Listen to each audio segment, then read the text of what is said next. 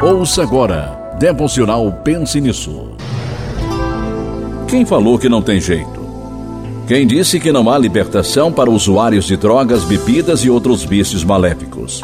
Quem disse que não há transformação de vida para quem vive na depravação sexual e moral?